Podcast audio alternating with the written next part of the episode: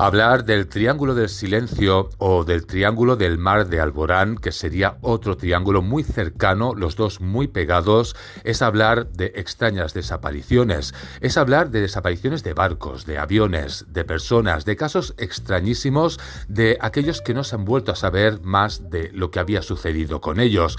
Hablar de todo esto es hablar de uno de los doce triángulos a nivel mundial considerado los triángulos de la muerte.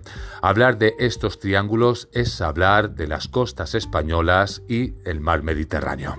Pues con todo esto os espero en el programa de este viernes, en este primer programa en el que hablamos del Triángulo del Silencio, pero también del mar de Alborán.